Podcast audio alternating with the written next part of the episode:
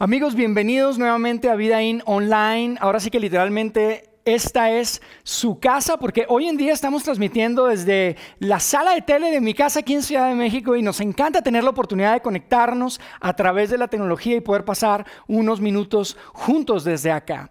Fíjate que estábamos pensando en dónde podíamos transmitir el día de hoy y, este, y tenemos que estar bastante agradecidos, especialmente con mis hijos, porque como te podrás imaginar, esta sala de tele es donde suceden los maratones de Netflix los fines de semana, sobre todo ahora con la cuarentena, así que somos afortunados de que mis hijos estuvieron ok con eso. Pero mira, en serio, yo quiero agradecerte por conectarte, especialmente si es la primera vez que te conectas con Vidaín. Es la primera vez probablemente que escuchas de nuestra iglesia. Déjame te digo algo. Quisiera que nos escribieras. Escríbenos ahí en el chat de YouTube Live o en Facebook Live, por donde nos estés viendo. Escríbenos tu nombre, dinos de dónde te estás conectando, que nos encantaría tener la oportunidad de saludarte, de decirte gracias por ser parte de nuestra reunión. Y mira, lo que tienes que saber de nosotros es lo siguiente. Somos una sola comunidad de fe en tres ciudades. Una sola comunidad de fe en tres ciudades y nuestro objetivo es simplemente inspirarte a seguir a Jesucristo. Queremos ayudarte a que Dios pueda ser parte de tu vida. Así que agradecemos la oportunidad que nos das de que hoy podamos hacer eso a través de esta conexión en tu casa, donde quiera que estés. Y mira, amigo, estamos viviendo algo que realmente es sin precedentes. Porque un día despertamos y absolutamente todo cambió. Todo cambió. Aquí en la Ciudad de México el tráfico desapareció y es algo que nunca pensamos que iba a suceder. En Nueva York, esta increíble ciudad, la ciudad que nunca duerme, pues tuvo que apagarse la luz y tuvo que pararse, tuvo que detener, ¿no? Y eso de que dicen que todos los caminos conducen a Roma, amigos, pues ya no, porque hoy en día no puedes ir para allá. Pero mira, una de las cosas que yo creo que es más difícil para nosotros como latinos es que de un día para otro, los besos, los abrazos como que se convirtieron en armas. ¿Y qué haces, no? Son momentos como estos que nos recuerdan a gritos que somos tan frágiles y nos ponen a reflexionar, a reordenar prioridades, porque de repente unos cuantos moquitos por aquí, unos cuantas gotitas de saliva en el aire nos hicieron valorar tanto a nuestros padres, nos hicieron valorar tanto a nuestra familia, valorar a nuestros amigos, a nuestra comunidad, ¿no? Y otra vez, ¿qué haces? Y esta es la pregunta que nos hemos estado haciendo a través de esta serie. ¿Qué haces cuando no puedes hacer nada? Esta serie que hoy cerramos y hoy estamos terminando desde Ciudad de México. Porque mira amigo, es una realidad que este 2020 definitivamente no será como la planeaste. Tus planes financieros definitivamente no se van a dar. Ese negocio o trabajo que, que, querías e, es muy probable que no se dé porque todo cambió. Esa es la realidad. Y probablemente si eres como yo, estás tentado a decir, oye Dios, ¿qué onda? ¿Qué onda, Dios? ¿Por qué? O sea, tal vez, mira, tal vez tú tienes poco tiempo que decidiste hacer a Dios parte de tu vida o, o, decidiste decirle a Jesús que quieres que sea tu líder en tu vida y dices, oye, ¿dónde estás? ¿Dónde estás? Y mira, la primera semana de esta serie, Roberto desde Monterrey nos compartió una gran verdad y nos decía que la adversidad no significa ausencia. Escucha amigo, Dios está. Y mientras tanto, durante esta pandemia, Dios no está ausente, no es indiferente y no está enojado, porque a poco no estamos tentados a pensar eso. Estamos tentados a pensar que Dios está ausente o que está indiferente o que se enojó, pero amigo, no es así. Y mira, la semana pasada Alejandro en Saltillo nos recordaba algo súper importante, que si tú eres un seguidor de Jesús, Él está contigo. Y tú puedes confiar en Dios no importa lo que pase. Es una gran verdad que tú y yo necesitábamos escuchar la semana pasada. Pero mira, hoy al igual que la semana pasada, quiero que escuchemos a Pablo. Pablo, esta increíble persona, este hombre que vivió en el primer siglo, y quiero, quiero que escuchemos algo que él escribió. Y más allá de que es un tipo súper inteligente, que es súper preparado y que vale la pena leer lo que escribió. Yo quiero que escuchemos a Pablo nuevamente porque Pablo fue alguien que pasó por una gran adversidad. Pablo no fue ajeno al dolor, a la crisis y a la incertidumbre que probablemente tú y yo hoy en día estamos viviendo. Y quiero compartirte algunos pensamientos alrededor de un texto que escribió Pablo. Yo espero hacerle justicia porque es un texto y es un pasaje increíble. Sobre todo cuando entiendes el contexto en el que se escribió. Porque mira, si esto de la Biblia es nuevo para ti, o eres un poco escéptico al tema, tienes que saber que Pablo también era muy escéptico a este tema del cristianismo. De hecho, Pablo aparece en la historia como un hombre que odiaba a los cristianos. Probablemente lo has escuchado. Mira, él los perseguía, los metía a la cárcel, quería eliminarlos por completo. Y de un día para otro, Pablo se hace cristiano. Y ahora quiere que todos sean cristianos. Dedica su vida entera para compartir no solo lo que Dios había hecho en su vida, sino lo que Dios había hecho en el mundo a través de su Hijo Jesucristo. Y mira, unos, años unos 10 años después aproximadamente, después de esa conversión, de ese cambio en la vida de Pablo, Pablo termina en una prisión. Pablo termina arrestado. No sabemos exactamente dónde, eh, eh, probablemente fue en Roma, en Cesarea o en, alguna de las ciudades de, esa zona donde Pablo vivió. Y él está esperando su sentencia, porque tienes que saber, estamos hablando del primer siglo, el imperio romano está controlando toda esa región. Y, el, emperador, el César, está, pensando, oye, esos, cristianos, esos que siguen a Jesucristo ya se están haciendo mucho, entonces los perseguían. Finalmente terminan arrestando a Pablo. Y, tú tienes que saber algo, esto es importante, porque Pablo no es de los que dicen, bueno, pues mira, ni modo, lo intenté, lo intenté pero no pude. No, mira, Pablo es un tipo ambicioso, es un tipo apasionado, él tiene una visión gigante y no va a perder el tiempo. Así que se pone a escribir cartas ahí donde estaba, desde la prisión, encarcelado. Y una de las cartas que escribió fue, a la primera comunidad de seguidores de Jesús que se dio en, Europa del Este. Es una, colonia romana que se llamaba Filipos, Filipos, perdón, que es lo que hoy en día conocemos como Grecia. Y esta carta que le escribió a los filipenses que vivían en Filipos, muchos lo conocemos como la carta de la alegría. Y a mí me parece increíble porque en esta carta Pablo les escribe constantemente que estén alegres, que estén alegres, alegrense, estén contentos, estén alegres. Y Pablo le está escribiendo en medio de una de las situaciones más adversas que te puedas imaginar. Mira, él sabe que hay muchas probabilidades que lo ejecuten. Y, y Pablo está ahí en ese momento y está pensando, oye, ¿qué le digo a esta gente que tanto quiero? ¿Qué le digo a esta gente que, fuimos amigos, fueron como familia? Él inició todo ahí. Entonces Pablo les abre su corazón en esta carta que hoy conocemos como la carta a los filipenses. Y mira, entre otras cosas, yo te quiero resumir algunas de las, de, las ideas esenciales que Pablo les comparte a los filipenses ahí. Él les dice, oigan, sean humildes, pongan a los demás primero, porque mira, esta es una forma de vivir la historia de la vida de Jesús, el que tú seas humilde. Pablo les dice, miren, entre más consciente estoy del amor de Jesús, más esperanza tengo. Entre más entiendo y tengo conciencia del amor de Dios a través de Jesucristo, más esperanza tengo. Porque mira, conocer a Jesús es algo personal, es algo transformador. Y, esa transformación tiene que ver con ese vaciarse y perseguir una meta que vale la pena alcanzar. Amigos, esta carta es súper relevante para ti, para mí el día de hoy. Porque yo te, quiero preguntar, y, yo estoy seguro que no, es verdad que hoy en día, mientras está pasando todo esto, estamos pues preocupados por, por nuestra familia. Estamos pensando, ¿y cómo la vamos a librar? ¿Cómo voy a librar esto en mi negocio? ¿Cómo voy a librar o cómo voy a mantener mi trabajo? Porque la cosa está difícil y estamos pensando en nosotros. Y sabes, eso no está mal. Pero amigos, ¿cada cuándo pensamos en los demás? El mundo está de cabeza para todos, no solo para ti. Y esta transformación de la que habla Pablo tiene que ver precisamente con eso. Con que podamos no solamente pensar en nosotros, que podamos pensar en los demás, porque así es como nosotros estamos reflejando y llevando hacia adelante la historia de Cristo Jesús. Pero mira, al final de la carta, al final de esta carta, Pablo se despide y dice algo súper grande. Dice básicamente que en Cristo Jesús hay un elemento hay una forma en la que podemos encontrar alegría y contentamiento aún y cuando el mundo entero esté de cabeza. Y mira, la palabra que él utiliza ahí al final en el capítulo 4 de Filipenses es una palabra que en griego es autarquia. Autarquia, que tiene que ver y se traduce en muchas formas al español como el contentamiento. Eso que tiene que ver con, con una alegría profunda que puedes sentir independientemente de tus circunstancias. Ese poder estar contento independientemente del contexto. Y mira, la carta a los filipenses es increíble, amigos. Pablo Yo me lo imagino, estamos hablando del año 55, 60 probablemente en el primer siglo. Pablo no tenía ni idea de que lo que estaba escribiendo y lo que estaba a punto de escribir sería parte de la literatura más traducida y más leída y más, más influyente en la historia de toda la literatura.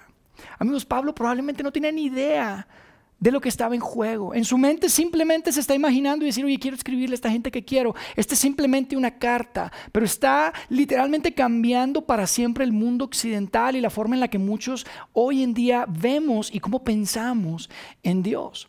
Y lo que escribió, amigos, mira, eventualmente puso de cabeza al imperio romano. Mira, Pablo probablemente está pensando y está, porque en ese tiempo no era, no era como que iba a mandar un correo. O sea, él está escribiendo y está pensando, oye, ¿les, irá a llegar esa carta? ¿Será que van a leerlas? ¿Hay qué posibilidades hay de que en 10 o en 20 años, cuando ya no esté, la sigan leyendo?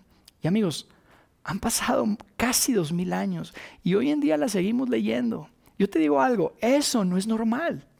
Eso no es humano. Y sin embargo, por eso quiero que veamos lo que escribió Pablo, ahí en el capítulo 4 de Filipenses, hacia el final de su carta, cuando se está despidiendo. Y quiero que lo leamos juntos. Nos vamos a apoyar acá en la pantalla que tengo para que lo podamos leer. Fíjense cómo dice. Dice ahí Pablo en Filipenses 4:10, dice lo siguiente, ¿cuánto alabo al Señor de que hayan vuelto a preocuparse por mí? Sé que siempre se han preocupado por mí, pero no tenían la oportunidad de ayudarme. O sea, en otras palabras, les está diciendo, oigan, gracias por, preocuparse por mí, este, qué bueno. Yo sé que siempre se preocupaban, pero no había tenido oportunidad de demostrarlo de alguna forma, ¿no? Y lo que tienes que saber es interesante. En ese tiempo las noticias pues no viajaban como hoy en día, ¿verdad? Hoy en día levantas el teléfono, ves Twitter y ves absolutamente todas las noticias que necesitas ver. Sin embargo, en aquel tiempo las noticias viajaban lento. Probablemente pasaron semanas de que, de que Pablo estaba en, en la prisión hasta que ellos se enteraron. Y entonces más adelante, justo en esta carta, eh, nos dejan claro que, que le enviaron un paquete a Pablo. Y Pablo recibe este paquete y por eso le está diciendo, oye, gracias, claro, tardó en llegar, pero le dice, oigan, gracias que se volvieron a preocupar por mí, me llegó el paquete, probablemente tenía algunos libros, tal vez tenía alguna tarjeta de regalo de Amazon, algún iPhone, probablemente para que pudiera Pablo transmitir sus devocionales a las ocho y media en Vida in Filipo, no lo sé. Sería, sería muy interesante saber qué fue lo que tenía ese paquete, pero esto es lo que Pablo nos dice como para introducir el tema y tocar este tema del al que, al que nos va a compartir acá. Fíjense lo que dice en el 11. Dice, no que hable porque tenga escasez, o sea, gracias de verdad. Gracias de verdad por enviarme esto y por preocuparse por mí, pero les digo algo, mira, no lo digo porque esté ansioso, no lo digo porque tenga miedo, no lo digo porque tenga necesidad o que me estoy volviendo loco aquí encerrado, no, no es por eso, pues, y fíjense lo que dice, pues he aprendido a contentarme, cualquiera que sea mi situación. Y esto es increíble, fíjense, dice, he aprendido. O sea, en otras palabras, esto no es algo que se me debe naturalmente. Esto no es algo intuitivo. Tuve que aprender, tuve que ser intencional, tuve que, o sea, me costó trabajo, pero aprendí. Y aprendí a que nada, absolutamente nada, me hunda. Es más, sí, hay incertidumbre, pero no estoy inquieto no estoy estresado. Y yo te digo, oye, qué increíble eso, ¿no? Yo, yo, yo leo esto y digo, oye, yo quiero eso. Yo quiero vivir así, que puedas estar contento, aprender a estar contento independientemente de la situación. Pablo está diciendo, mira, aprendí la forma de estar alegre. No importa las circunstancias. Y escucha, esto es importante, amigo. Pablo no era apático. No es que estuviera ya desinteresado. No, no, mira, Pablo, amigo, Pablo va a cambiar el mundo. Era un hombre de extremos. Mira, un día quería matarlos a todos y al otro día quería ganarlos absolutamente todos. Y a mí me encanta porque es como si Pablo nos está diciendo, mira, independientemente de mis defectos, de mi personalidad, he aprendido.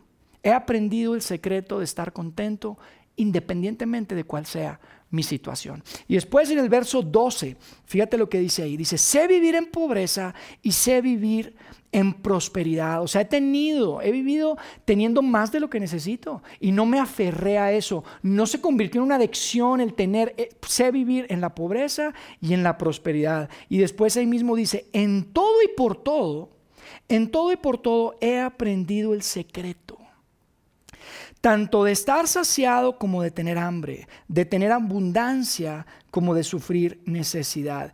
Y yo no sé tú, pero mira, cuando yo estoy leyendo esto digo, oye Pablo, ya, ¿cuál es el secreto? Dinos por favor cuál es el secreto, porque sí, claro, Pablo está en la cárcel, está encadenado, hay un soldado romano ahí, está en un lugar bastante malo, digamos, emocionalmente probablemente, está en un lugar bastante malo físicamente, no se ve bien lo que viene. Pero antes, amigos, antes de eso, Pablo había sido no solamente arrestado, Pablo lo habían agarrado a pedradas. Pablo lo dejaron casi por muerto, fue náufrago, lo persiguieron, lo acorralaron. Y yo digo, ¿y cómo puede ser que este hombre a través de todas estas experiencias pueda en ese momento decir, sabes, he aprendido el secreto? Y amigos, en el siguiente verso que vamos a leer hoy, es, es donde Pablo nos dice cuál es el secreto. Es, lo que vamos a leer es la conclusión, es el resumen, es lo que tú tienes que saber para tener autarquía. Y escucha, tú puedes tener esa, esa alegría, esa autarquía, esta autosuficiencia, inclusive si tu vida misma está en juego. ¿Están listos para saber cuál es el secreto? A ver, pónganos ahí por el chat, por favor. Pónganos. Estamos listos. Estamos listos. Pablo, dinos cuál es el secreto. Escucha esto. Dice en Filipenses 4:13, dice, pues todo, todo lo puedo hacer. O sea, todo lo que vivió, no solo el ser arrestado y encadenado en ese momento, no, dice todo, o sea, incluyendo las pedradas, incluyendo el ser náufrago, el ser perseguido, el ser atacado, dice, todo lo puedo hacer. No estoy tentado a tirar la toalla, no estoy tentado a rajarme. Fíjate lo que dice, todo lo puedo hacer por medio de Cristo, quien me da las fuerzas. Puedo sobrellevarlo todo, nos está diciendo Pablo a ti y a mí. Todo lo puedo sobrellevar por medio de Cristo que me da la fuerza. Y mira, literalmente, y yo creo, yo quisiera cambiarle una palabrita aquí a lo que dijo Pablo y cuando estemos en el cielo yo creo que nos vamos a poner de acuerdo, porque para mí lo que está diciendo aquí, literalmente lo que está diciendo aquí Pablo es, todo lo puedo hacer por medio de Cristo quien me da sus fuerzas. No simplemente me da fuerza, me da sus fuerzas. Y la razón por la que me siento tan cómodo diciéndoles esto, amigos, es porque Pablo no solo escribió Filipenses, Pablo escribió otras cartas. Y, él desarrolla esta idea de tener acceso a las fuerzas de Jesucristo. De hecho, usa la palabra misterio. Como si dijera, amigos, no sé cómo explicarlo, pero es algo que se da en los seguidores de Jesús. si tú eres cristiano, si tú eres católico, escucha. La vida de Jesucristo, la fuerza de Jesucristo es algo que a la que tú tienes acceso. Tienes acceso a su entereza. Su fortaleza están disponibles para ti y para mí. ¿No te parece increíble eso? Que por medio de Cristo tenemos, tenemos acceso y estamos unidos a Dios, al Dios del universo. Y ese Dios está ahí sufriendo contigo, acompañándote, llorando cuando lloras y nos da sus fuerzas, aunque la circunstancia no cambie. Cristo nos habilita para que haya vida donde hay muerte, para que haya confianza y esperanza donde hay miedo. Amigos, para Pablo, cuando él está escribiendo esto, la adversidad que él estaba viviendo, todo lo que había experimentado a través de su vida era simplemente una forma de ser parte de la historia de la vida de Jesús. Y eso es increíble. Eso es increíble. Miren amigos, este verso, todo lo puedo en Cristo. Todo lo puedo hacer en Cristo porque me da sus fuerzas, me da las fuerzas. Es uno de los versos más famosos y populares, si quieres, de la literatura del Nuevo Testamento. Y también creo que es uno de los versos más mal interpretados en la historia. Mira, si tú me conoces, tú sabes que a mí me encanta el fútbol americano, me encanta la NFL, pero también me gusta mucho ver la liga colegial. Y hace algunos años estuve siguiendo mucho a los Gators de la Universidad de Florida, porque había un, quarterback y un jugador muy bueno que se llama, se llama Tim Tebow. Probablemente tú conoces a Tim porque es un apasionado seguidor de Jesús. Y él siempre que salía a jugar se ponía unos versos del Nuevo Testamento en sus mejillas, siempre lo hacía. Lo hacía más o menos así, tenemos por ahí la fotografía para que la vean. Ahora, yo les voy a decir algo este hombre me cae súper bien. Y, es un, gran tipo y un gran apasionado seguidor de Jesús. Pero si yo fuera Pablo, desde el cielo, yo estaría pensando, oye, ¿en serio? me estoy pudriendo en prisión y tú vas a usar este texto para ganar un juego de fútbol americano. Oye, Pablo estaría diciendo, amigos, no estás hablando de eso. Yo no estoy hablando de ganar algo, estoy hablando de sobrevivir a algo, no estoy hablando de un trofeo, estoy hablando de una recompensa eterna. No se trata de que, ah, si soy súper fuerte y puedo lanzar la pelota a 60, 80 yardas, ya hay musiquita de fondo. Amigos, esta no es la película de Rocky. Pablo estaría diciendo, estoy en cadenas y mi vida está en riesgo. Y te digo esto por lo siguiente, yo no quiero que tú pierdas la oportunidad de descubrir ese secreto, amigo. Ese misterio del que, del que habla Pablo, ese secreto que él aprendió, no pierdas la oportunidad de tener esa vida. Que a pesar de que el mundo a tu alrededor, todo el mundo está fuera de control, tú puedes encontrar alegría, tú puedes estar contento, pues todo lo puedo hacer por medio de Cristo, quien me da sus fuerzas.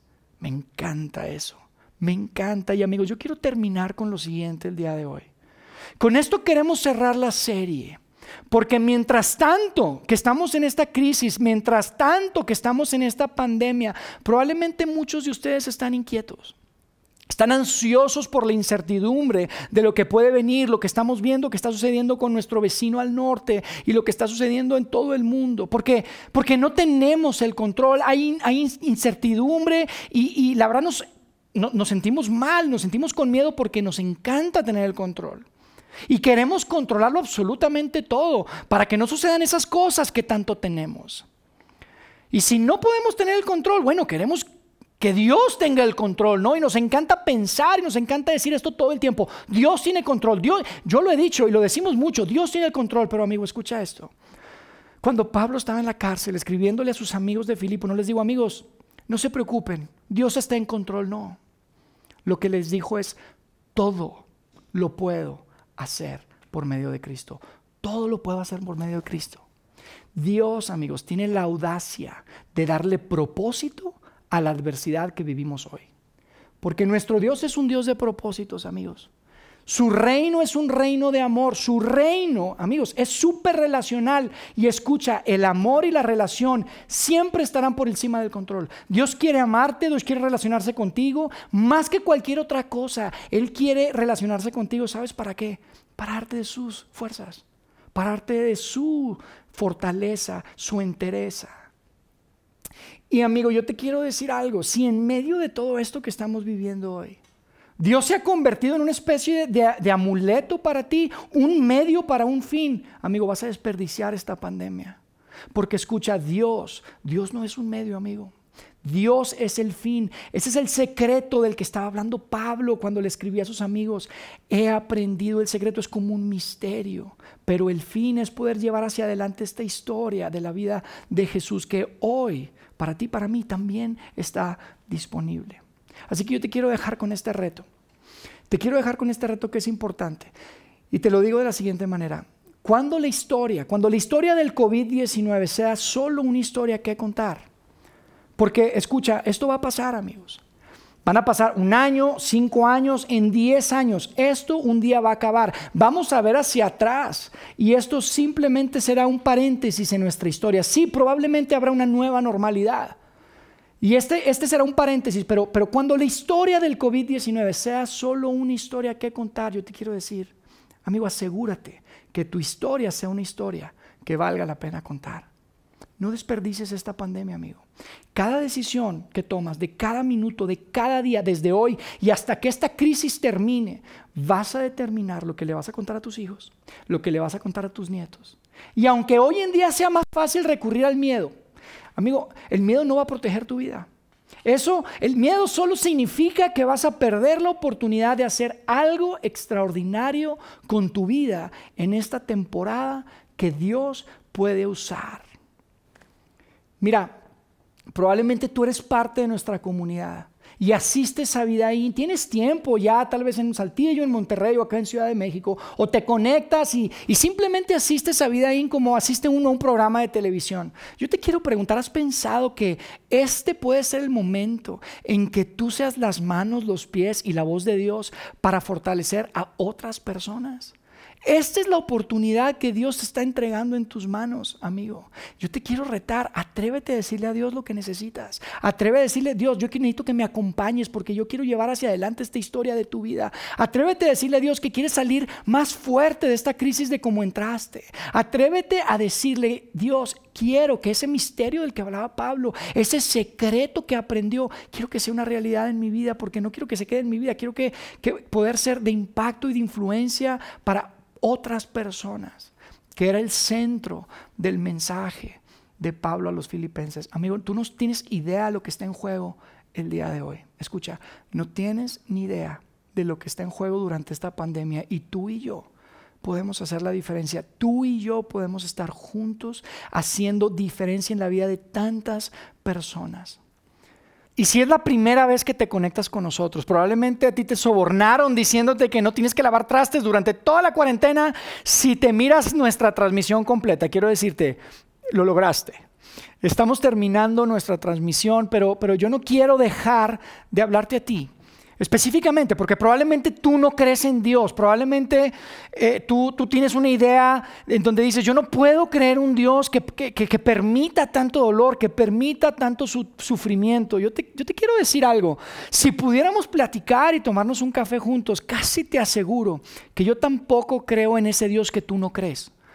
Porque amigos, Dios no es un Dios distante, no es un Dios que no se inmuta con el sufrimiento o que, no se preocupa por ti, no es un Dios que está más preocupado por adoctrinarte, disciplinarte como persona, no.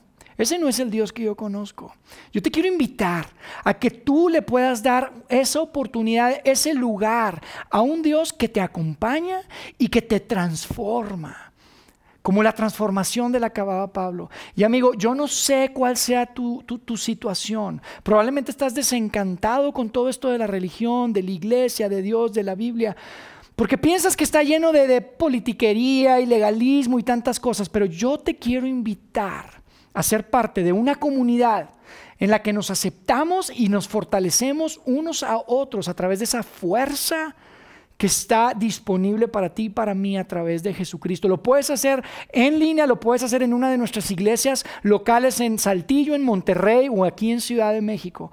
Yo te quiero invitar a que te des esa oportunidad y que podamos juntos ser esa comunidad de fe que la gente voltee a ver y digan, wow, esa gente parece que tiene un secreto y le podamos decir, sí, Hemos aprendido el secreto de poder estar alegres, estar contentos independientemente de la situación, justo como Pablo le escribía a la gente de Filipos. Déjame hacer una oración por ti y cerramos nuestra transmisión. Dios, gracias, gracias por la oportunidad de usar la tecnología y poder conectarnos a través de este medio para compartir sobre estos textos que son tan relevantes el día de hoy, Dios. Gracias por la oportunidad, gracias por Pablo y Dios te pedimos que nos hagas más como Pablo, que podamos dar más pasos, ir hacia adelante en aprender ese secreto, tener contentamiento independientemente de la situación a través de tus fuerzas, a través y por medio de Cristo Jesús, tu Hijo. Dios, te pedimos que estés con nuestra comunidad, donde quiera que estén. Y, no solo con nuestra comunidad en, las tres ciudades, sino con cualquier persona en el mundo que se está conectando el día de hoy. Yo te pido, por favor, que puedas hacerte presente de una forma muy real en sus vidas y que puedan sentir a ese Dios de amor, a ese Dios que tiene un reino donde la relación es lo más importante. Dios, gracias por esa oportunidad que nos das de hacer iglesia, de ser comunidad de fe juntos y que podamos juntos llevar la historia de la vida de tu Hijo Jesucristo hacia adelante para las siguientes generaciones. Gracias Dios, en el nombre de Jesucristo. Amén.